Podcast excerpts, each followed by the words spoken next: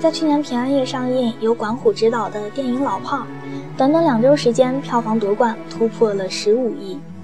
在影片中讲述了由冯小刚饰演的六爷在他身上发生的事情，看似是一个人的故事，实际上是老北京市井文化下对规矩道义时代的缅怀，是一个时代的缩影。其实简单来说，它可能适用于每个年龄段的人去欣赏。都能够找到属于自己的共鸣。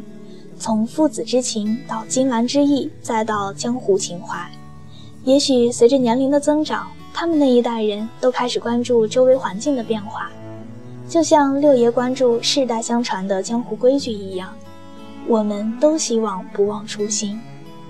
我想，对于老炮儿，你一定会有属于你自己的解读，推荐你去看。晚安。